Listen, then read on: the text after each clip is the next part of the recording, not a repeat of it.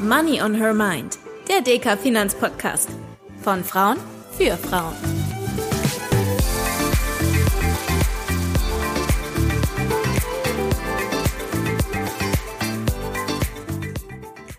Hallo und herzlich willkommen zu einer neuen Folge von Money on Her Mind.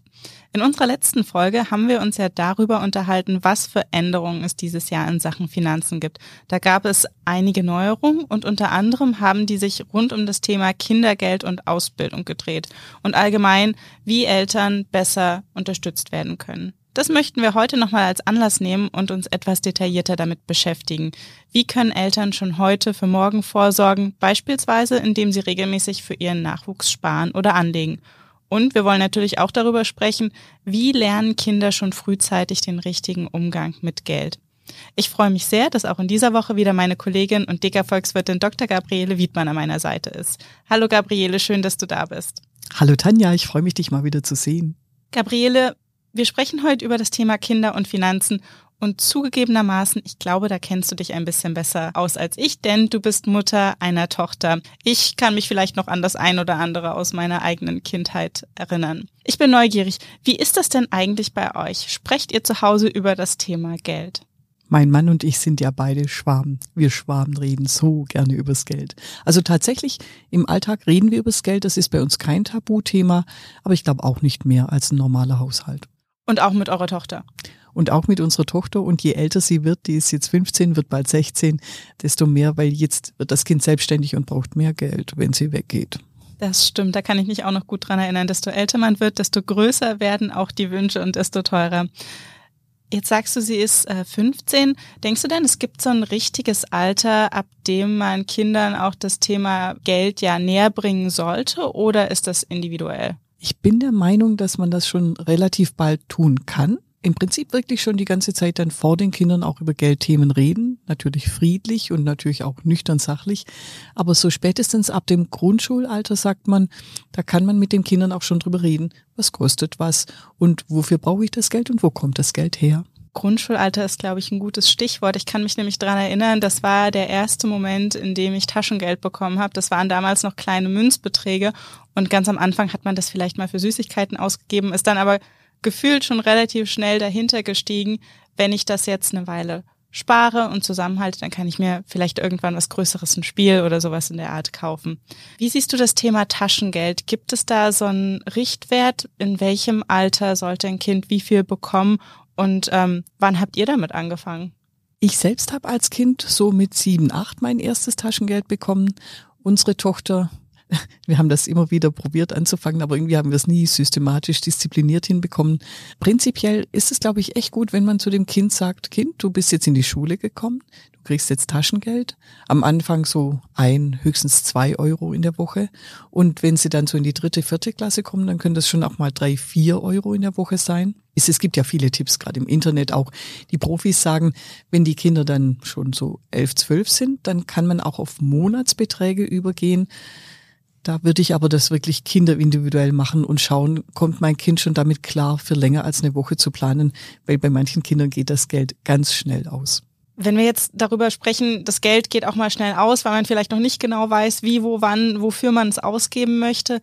Denkst du denn, Taschengeld braucht auch bestimmte Regeln oder hattet ihr bestimmte Regeln, dass ihr gesagt habt, du kannst es vielleicht für das eine, aber nicht für das andere ausgeben oder sollte man das wirklich den Kindern selbst überlassen?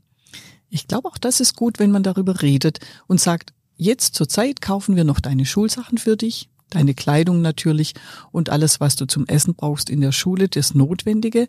Und genau klar abstimmen, was ist in der Sache des Kindes und was ist noch in der Sache der Eltern. Und auch das soll sich ja im Laufe der Zeit ändern. Also, dass ich dem Kind in der sechsten Klasse dann schon sage, so jetzt kriegst du mehr Taschengeld, aber dafür kaufst du auch deine Schulsachen davon. Und diese klaren Regeln, auch die klaren Regeln mit, und wenn das Geld schon früher ausgeht und ähm, ich habe nichts mehr, was kriege ich dann noch von Mama und Papa, was nicht? Oder schreibe ich vielleicht sogar die Schulden auf und ziehe das dann vom Geld ab? Oder lass mir das dann als Eltern wieder rauszahlen, wenn es Weihnachts- oder Geburtstagsgeld gibt von den Großeltern. Wenn da klare Regeln da sind, dann weiß das Kind auch besser, wo die Grenzen sind. Und ich glaube, das ist ganz wichtig für die Zukunft, fürs Erwachsenwerden.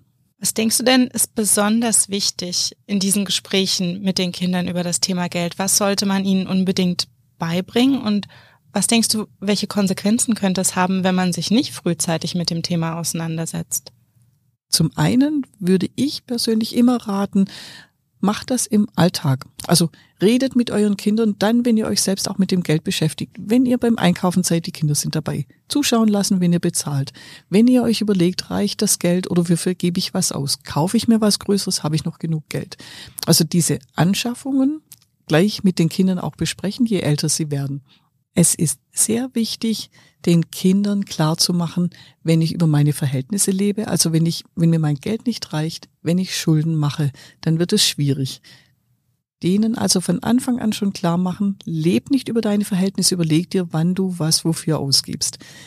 Umgekehrt finde ich es aber fast genauso wichtig, dass wir den Kindern auch beibringen, gönne dir mal was.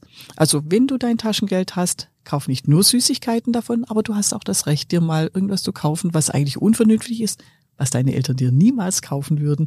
Gönne dir das, dass man den Kindern beibringt, dass das Verschulden nicht wirklich gut ist, gleichzeitig aber auch der zu große Geiz nicht wirklich gut ist, weil das ist im Alltag auch schwierig.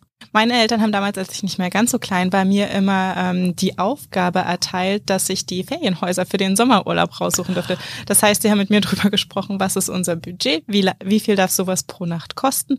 Und ähm, ich habe dann damals noch die Kataloge durchforstet, habe gerechnet und habe rausgesucht, ähm, wohin der Familienurlaub geht. Ähm, natürlich hat man mir so ein bisschen den Umgang mit Geld nahegebracht, aber ich fand es immer super spannend. Und vor allem war das für mich auch eine wahnsinnig große Entscheidung, die ich ja als Teenager treffen durfte. Wow. Und das ist genau der Tipp, Tanja. Das ist eine super Idee. Also bei bestimmten Sachen, die für die Kinder auch schön sind, sie mitentscheiden lassen oder sogar selbst versuchen lassen, im gegebenen Rahmen was rauszufinden. Klasse. Und vielleicht noch eine andere Anekdote, ähm, auch aus der Schulzeit. Ein ganz prägender Punkt für mich in Sachen Finanzen war, als ich das erste Mal nicht nur das Geld von meinen Eltern ähm, bekommen habe, sondern als ich auch selbst angefangen habe, Geld zu verdienen. Ich habe mit 15, 16 angefangen, in der Bäckerei zu arbeiten. Das war damals relativ hart, weil man hat natürlich ähm, alle möglichen Sachen im Kopf am Wochenende, nicht halb sechs in der Backstube Boah. stehen und ähm, Brötchen und Brote vorbereiten. Aber viele meiner Freundinnen haben damals noch nicht gearbeitet und ich hatte natürlich dann schlagartig ein bisschen mehr finanzielle Freiheit als alle anderen. Und das hat sich auch total gut angefühlt. Wir sind dann nicht mehr abhängig von dem Geld der Eltern. Das ist ja schon das erste Gefühl der Freiheit. Unsere Tochter macht auch Babysitten und hat damit dann viel mehr Geld, wo sie sich jetzt auch schon eigene Klamotten kauft, die auch vielleicht über ihr Taschengeldbudget dann ausgehen würden. Genau, und wo man dann ähm, als Kind auch so ein Stück weit unabhängiger ist und nicht mehr die Erlaubnis der Eltern unbedingt braucht. Und das ist dann wieder die Vorbereitung auf die Zukunft, wenn man sich mit Partnern oder restlichen Familienmitgliedern konfrontieren muss. Wenn man seine eigenen Freiheiten schafft, ist das einfach cool. Bei mir war es der erste eigene Job. Gab es denn bei dir auch so ein Schlüsselerlebnis, wo du gemerkt hast, ähm, dieses ganze Thema Geld und Finanzen, das interessiert dich auch mehr? Für mich fing das sogar schon an, weil meine Eltern einen Handwerksbetrieb hatten. Die haben von null angefangen.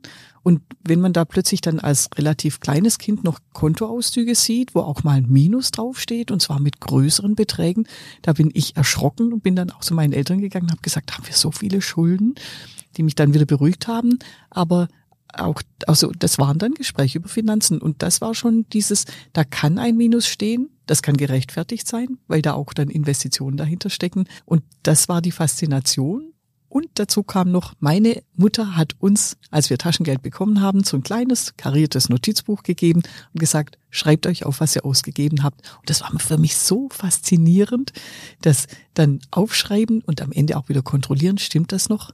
passt das noch zusammen, der Endbetrag, mit dem, was in meinem Portemonnaie tatsächlich drin ist. Ich mochte Zahlen schon immer. Und du hattest also auch schon als Kind dein erstes kleines Haushaltsbuch. Oh ja, genau. Jetzt haben wir ja schon viel darüber gesprochen, wie Kinder so den äh, Umgang mit Geld im Alltag lernen können. Ich möchte natürlich auch darauf zu sprechen kommen, dass eine andere Möglichkeit für den Nachwuchs vorzusorgen, neben dem Sparen von Geld auf dem Konto auch die Geldanlage ist. Weil wir hatten es vorhin schon, desto größer die Kinder, desto größer werden die Wünsche. Also erste eigene Wohnung, erstes eigenes Auto, Führerschein und solche Sachen. Oft muss man ja sagen, wenn man am Anfang seines Erwachsenenlebens steht, dann kann man sich das teilweise alles alleine nicht so richtig leisten. Wie kann man denn Kindern mit einer Geldanlage frühzeitig den Start so ein bisschen leichter machen? Mein Tipp ist ganz klar, wenn ein Kind auf die Welt kommt und ich habe dann die Möglichkeiten, die finanziellen, dass ich dann möglichst schnell einen Sparplan anfange für das Kind. Das soll der Name des Kindes draufstehen und dann im Monat am Anfang vielleicht wirklich mit diesen 25 Euro anfangen, aber immer überlegen, kann ich vielleicht mehr dann schon für das Kind anlegen? Vielleicht sogar das ganze Kindergeld. Das ist ja so ein schöner Tipp, dass man das Kindergeld in einen Sparplan reinlegt. Und gerade bei Kindern, da habe ich ja einen sehr langen Anlagehorizont. Da rate ich selbst ganz klar zu einem Aktienfonds, zu einem breit gestreuten, weltweit anlegenden Aktienfonds, denn da habe ich die größten Renditeperspektiven und auf diese Dauer. Das Kind kann ja dann frühestens mit 18 auch über dieses Geld verfügen. Da habe ich dann die Chance, dass ich auch von diesem Wachstum, von den schönen, guten Ertragsperspektiven profitiere und richtig mehr aus diesem Geld mache. Und ich glaube, ich erinnere mich an eins unserer früheren Gespräche zurück. Ihr legt auch für eure Tochter an, richtig?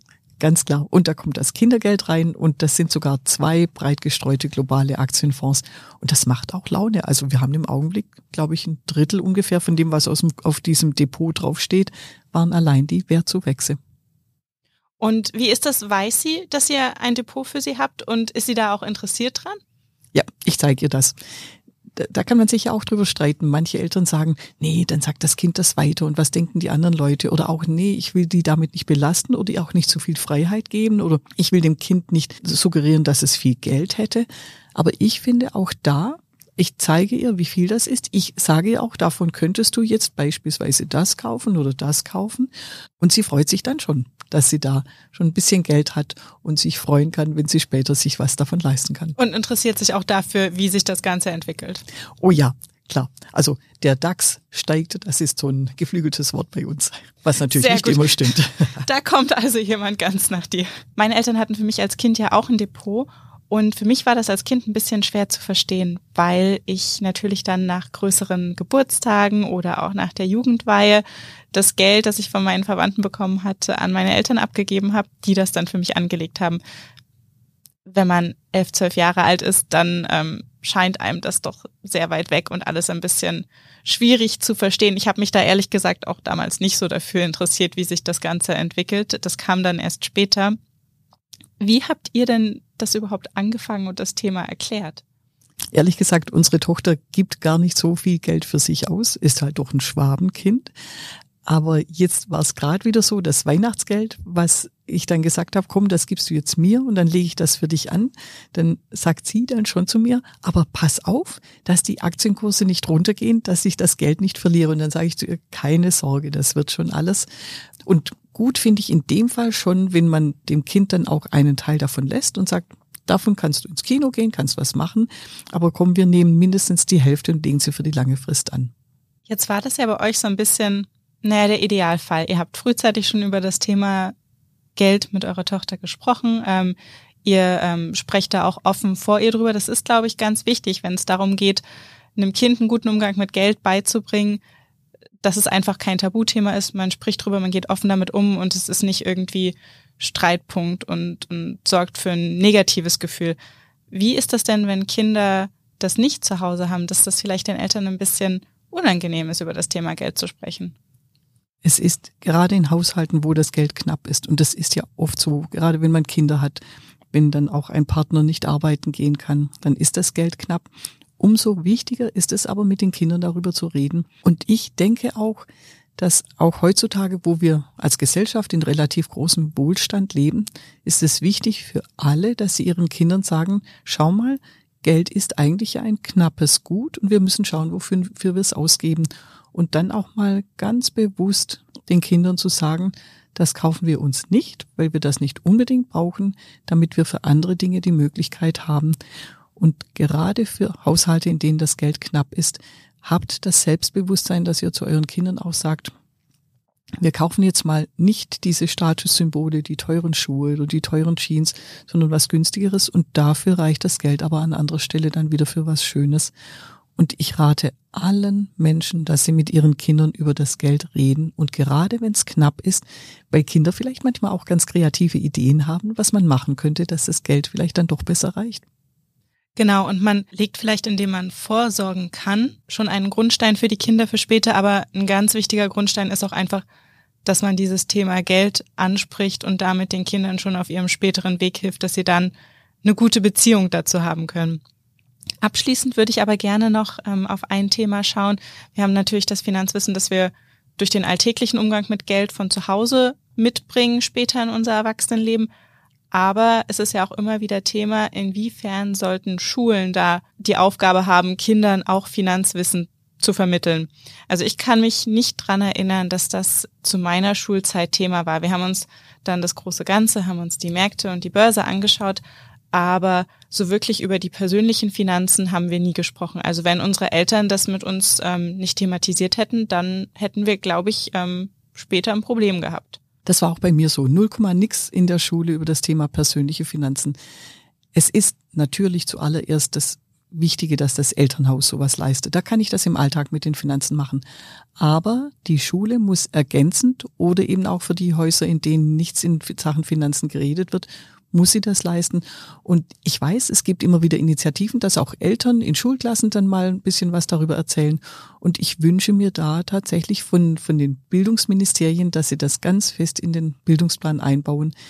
Wir merken, dass ganz viele junge Menschen schon hohe Schulden haben und das ist einfach deshalb, weil sie keinen Bezug haben zum vernünftigen Umgang mit dem Geld.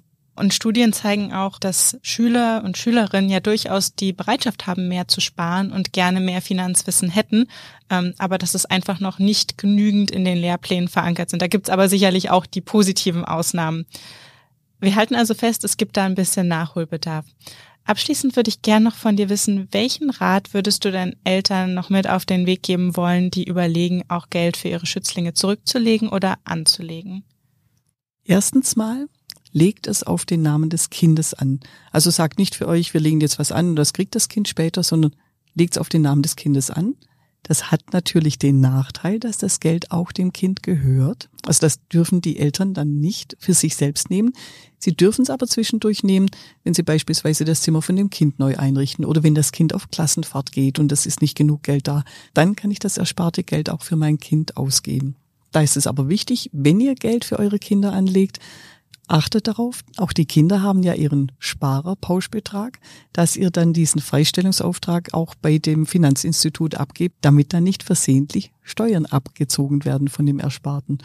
Und falls das mit dem Geldanlegen fürs Kind sogar so gut geklappt hat, dass der Sparerpauschbetrag von inzwischen ja 1000 Euro pro Jahr überschritten wird, dann kann man beim Finanzamt eine Nichtveranlagungsbescheinigung anfordern, damit auch dann nicht die pauschale Abgeltungssteuer abgezogen wird, damit also wirklich die ganzen Kapitalerträge auch beim Kind bleiben, damit das Vermögen wachsen kann. Liebe Gabriele, ganz vielen Dank, dass du uns das alles erklärt hast, und uns auch so viele von deinen persönlichen Einblicken geteilt hast. Ich hoffe, dass auch unsere Zuhörerinnen wieder das ein oder andere mitnehmen konnten. Und wir freuen uns natürlich auch, wenn ihr hier in zwei Wochen wieder mit dabei seid. Denn dann sprechen wir darüber, warum es so wichtig ist, dass wir nicht nur mit unseren Kindern, sondern auch in einer Partnerschaft frühzeitig über das Thema Geld sprechen. Bis bald. Bis bald.